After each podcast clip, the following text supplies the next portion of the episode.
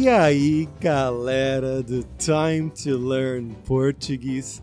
Aqui é o Fabrício Carraro de novo, chegando para mais um podcast.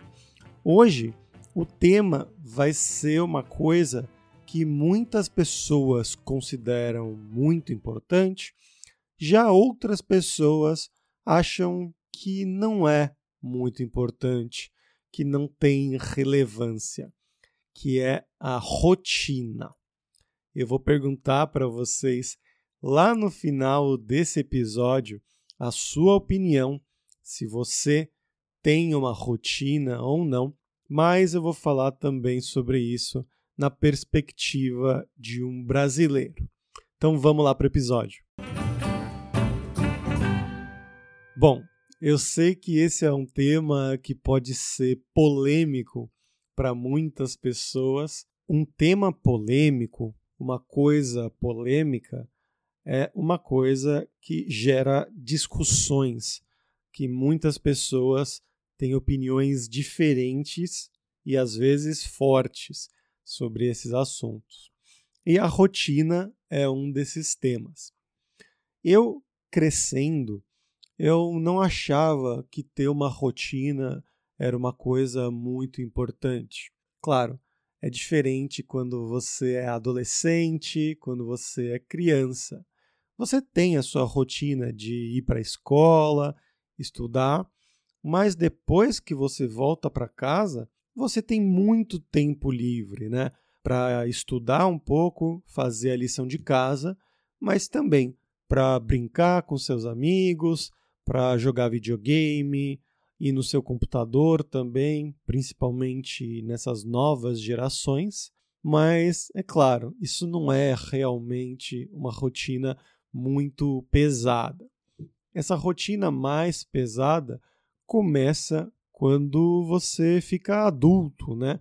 Você começa a trabalhar, a ter uma vida e ser responsável por si mesmo, ter um salário, um apartamento seu ou então um apartamento que você compartilha, mas que você tem que pagar o aluguel. São mudanças muito grandes da vida de uma criança, de um adolescente, para a vida de um adulto.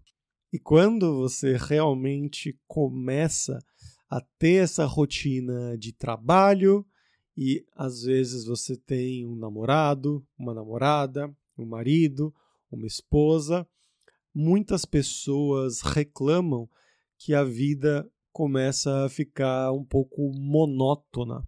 Monótona é um sinônimo de chata, que nada acontece, nada de novo de diferente acontece. É sempre a mesma coisa. Você acorda todo dia no mesmo horário para ir para o trabalho e fazer coisas parecidas em um trabalho que você não gosta muitas vezes. Depois à noite você volta para casa, tem que cozinhar, mas sempre fica em casa. Muitas pessoas assistiam TV e ficavam muito entediadas, ficavam se sentindo como se não tivesse nada de interessante, nada de novo na vida delas. Esse é um aspecto negativo da rotina, dependendo, claro, de como você lida com essa rotina.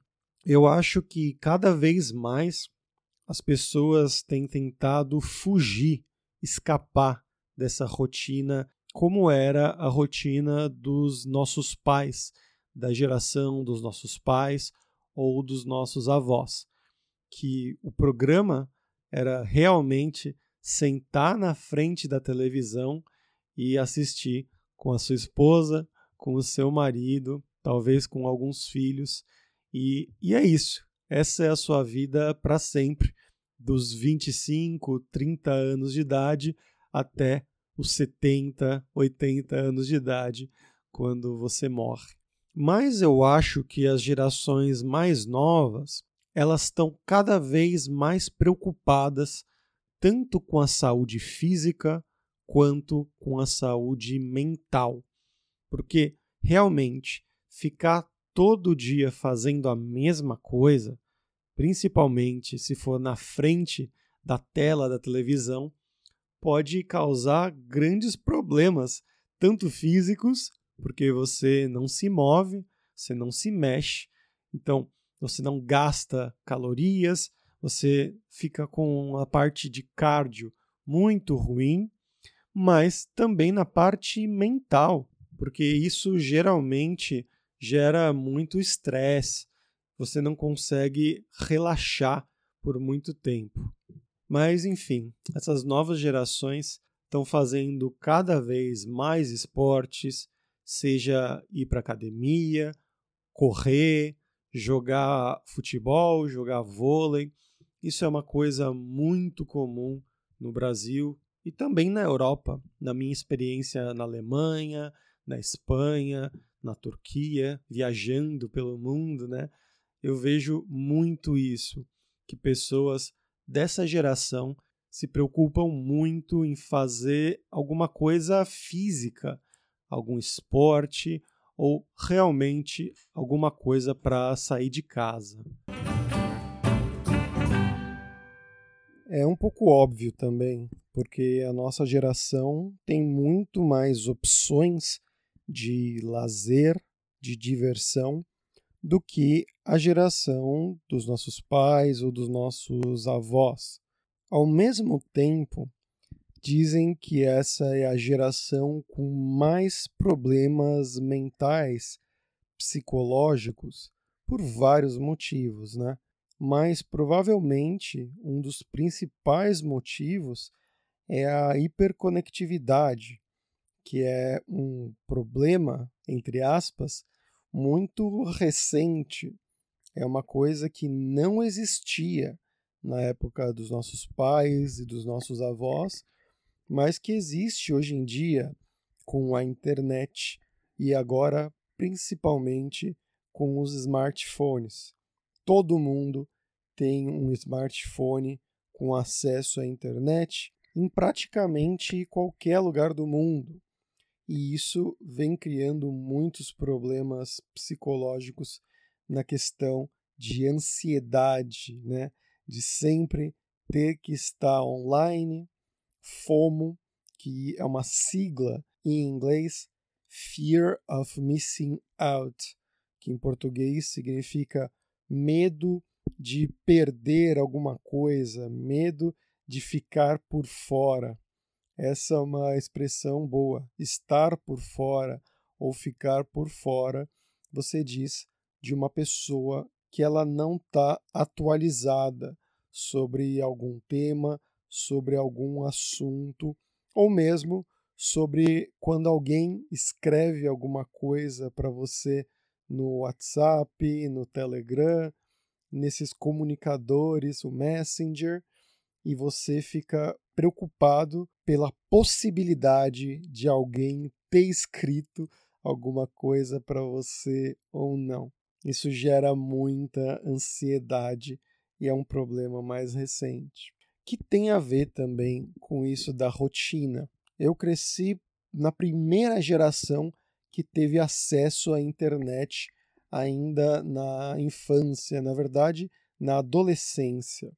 O meu primeiro computador com acesso à internet foi quando eu tinha talvez uns 13 anos, 12 ou 13 anos de idade. Então, estava exatamente ali naquela fase de mudança da infância para a adolescência.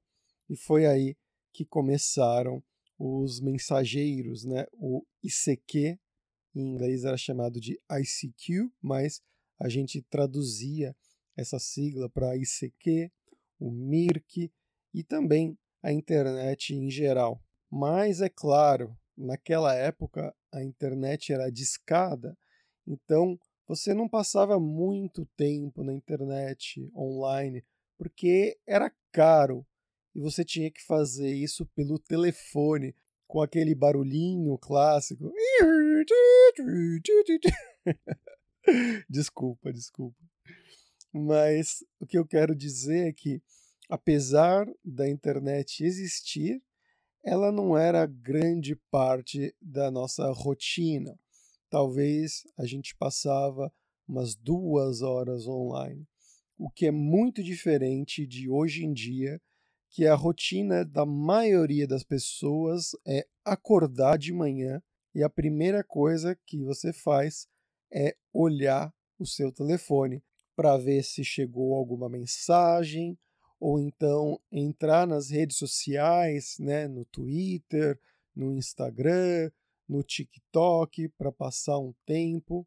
E aí, durante o dia, a rotina de muitas pessoas é basicamente pegar o celular do bolso a cada 10 minutos, a cada 15 minutos, para ver se chegou alguma mensagem ou não.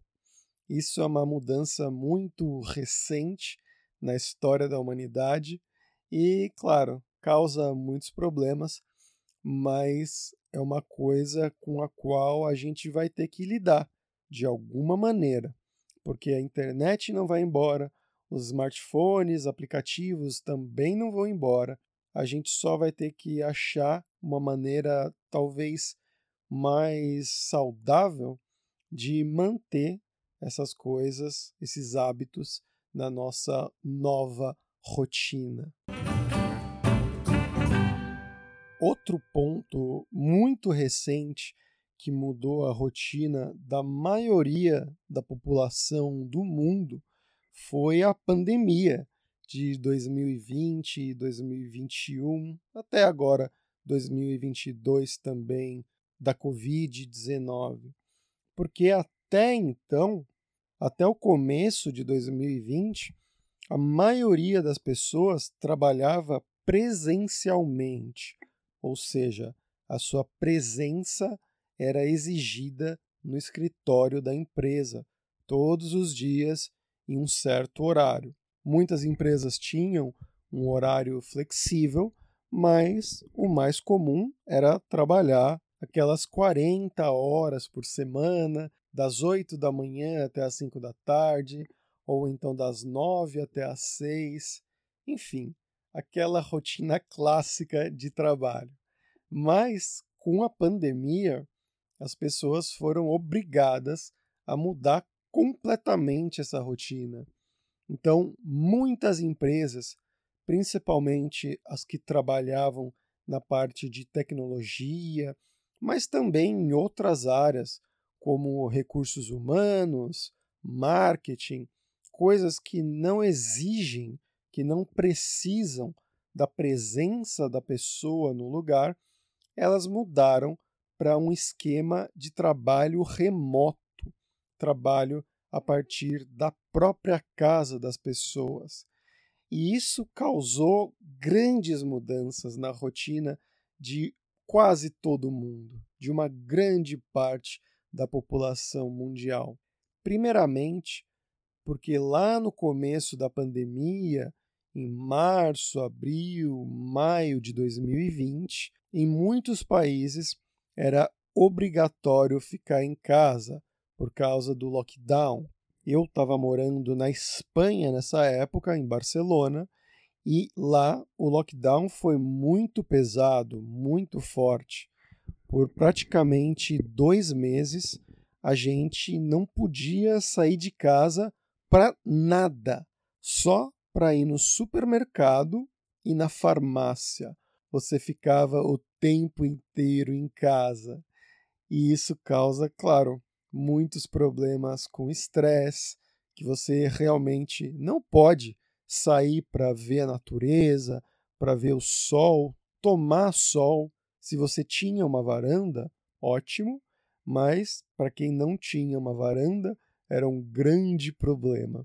Mas aí, com o tempo, com as vacinas também, isso foi melhorando pouco a pouco, mas mesmo assim, muitas empresas decidiram manter esse esquema de trabalho remoto. Até hoje, eu tenho muitos amigos que trabalham de casa, que as empresas viram que não tinha problema as pessoas trabalharem de casa, o trabalho ainda estava sendo feito e mantiveram esse esquema remoto. E isso muda muito a rotina das pessoas. Quando você vai para o escritório, eu lembro que quando eu trabalhava em São Paulo, no Brasil, eu tinha muita sorte, porque São Paulo é uma cidade muito grande, realmente gigantesca, e eu só levava 35 ou 40 minutos da porta da minha casa até a porta da empresa usando o metrô. Mas nem todo mundo tinha essa sorte. A minha ex, por exemplo, ela tinha que ficar uma hora no metrô para chegar até o trabalho e a minha mãe levava quase uma hora e meia para chegar até o trabalho. Então é uma hora e meia na parte da manhã e uma hora e meia para voltar para casa no final da tarde. Então, olha a mudança que trabalhar de casa causou na vida das pessoas. Você, para ir para o trabalho, se você entrava às nove da manhã, por exemplo, você tinha que talvez acordar às sete da manhã ou às seis e meia da manhã para tomar banho, tomar um café da manhã, se arrumar e aí tomar o transporte público para chegar na empresa às nove da manhã. E agora, com esse esquema remoto, você pode acordar às 8h50 e começar a trabalhar às nove da manhã. Ou então, você pode realmente acordar mais cedo, acordar às sete, às sete e meia da manhã, mas ir para a academia, fazer um esporte por uma hora, ter a sua rotina matinal, ou seja, a rotina da manhã, e aí começar a trabalhar às nove da manhã, já com mais energia, sem perder esse tempo todo de ter que se arrumar, colocar uma roupa super decente, passar um tempo longo no transporte público e chegar no trabalho, tanto na parte da manhã quanto na parte da tarde. Com esse esquema remoto, muitas pessoas passaram a ter duas horas, três horas, quatro horas a mais por dia para fazer as coisas que elas gostam. Esse é um ponto muito positivo dessa nova rotina. Mas é claro, também tem um ponto negativo, que é a parte da higiene. Você talvez acorda de manhã e fica com preguiça de tomar um banho, ou então começa a trabalhar ainda usando pijama. e também, quando você termina de trabalhar à noite, você continua pensando em trabalho, porque agora o seu ambiente de trabalho é o mesmo ambiente onde você vive, onde você faz as outras coisas. E isso confunde muito a vida pessoal com a vida profissional das pessoas. Muita gente não consegue desligar, não consegue trocar o chip, como a gente diz no Brasil. Um chip é uma peça eletrônica que você usa também no celular, por exemplo. Também é chamado de SIM card em inglês. Em português a gente chama de chip, que é uma versão brasileira da palavra inglesa chip, ou seja, aquela peça eletrônica que você usa no celular, no computador e assim por diante. E essa expressão trocar o chip quer dizer que você está com uma mentalidade e depois você tem que trocar e passar a agir em uma outra mentalidade. Ou seja, você tem o chip do seu trabalho, da sua vida profissional, e às seis da tarde, teoricamente, o ideal seria você trocar para o chip da sua vida pessoal. Você parar de se preocupar com o trabalho e voltar a se preocupar com a sua família, com o seu lazer, a sua diversão, as coisas que você gosta para relaxar, limpar um pouco a cabeça também são problemas causados com essa nova rotina de trabalho em casa, trabalho remoto. Um outro ponto negativo do trabalho remoto é que antes você encontrava pessoas todos os dias. Você ia para a empresa e conversava com as pessoas, saía para tomar uma cerveja, ir num barzinho com essas pessoas, esses colegas de trabalho. Muitos se tornavam realmente bons amigos, o que é o meu caso. Tem muitas pessoas que trabalharam comigo no passado e ainda são grandes amigos meus. E eu comecei a trabalhar remotamente cinco anos atrás, muito antes da pandemia. Então, já faz muito tempo que eu tenho essa vida de não encontrar pessoas todos os dias. E isso é um pouco difícil, realmente. Quando eu morava sozinho e comecei a trabalhar remotamente, eu comecei a me sentir realmente mal, assim, porque eu não via ninguém. Eu ficava o tempo inteiro em casa. E eu me obriguei a sair de casa para ir na academia, fazer um esporte, simplesmente para ver pessoas e fazer alguma atividade física, porque isso estava me afetando psicologicamente. Eu estava ficando muito triste. E só isso de sair de casa e fazer um esporte já melhorou muito a minha qualidade de vida naquela época. Mas é por isso que eu digo: tem muitos pontos positivos e muitos pontos negativos em ambos os lados, nos dois lados. E aí cada pessoa vai ter que criar a melhor maneira que ela puder pensar para ter uma boa rotina, uma rotina saudável de vida pessoal, de trabalho. Tanto as pessoas mais organizadas, que trabalham com uma agenda, sabem exatamente o horário que elas vão fazer alguma coisa, quanto as pessoas mais desorganizadas, que fazem as coisas mais espontaneamente. Eu acho que muitos de vocês sabem, mas esse ano eu comecei a viajar pelo mundo. Eu fiquei morando dois anos na Alemanha, depois quatro anos em Barcelona, fixo. Então eu tinha uma rotina relativamente bem organizada. Eu sabia as coisas que eu ia fazer naquele dia, naquela semana, talvez até naquele mês. Mas em fevereiro desse ano, de 2022, eu comecei a viajar com uns amigos. A gente passou três meses na Turquia, depois três meses na Armênia e agora a gente acabou de voltar para a Turquia para passar mais dois ou três meses por aqui.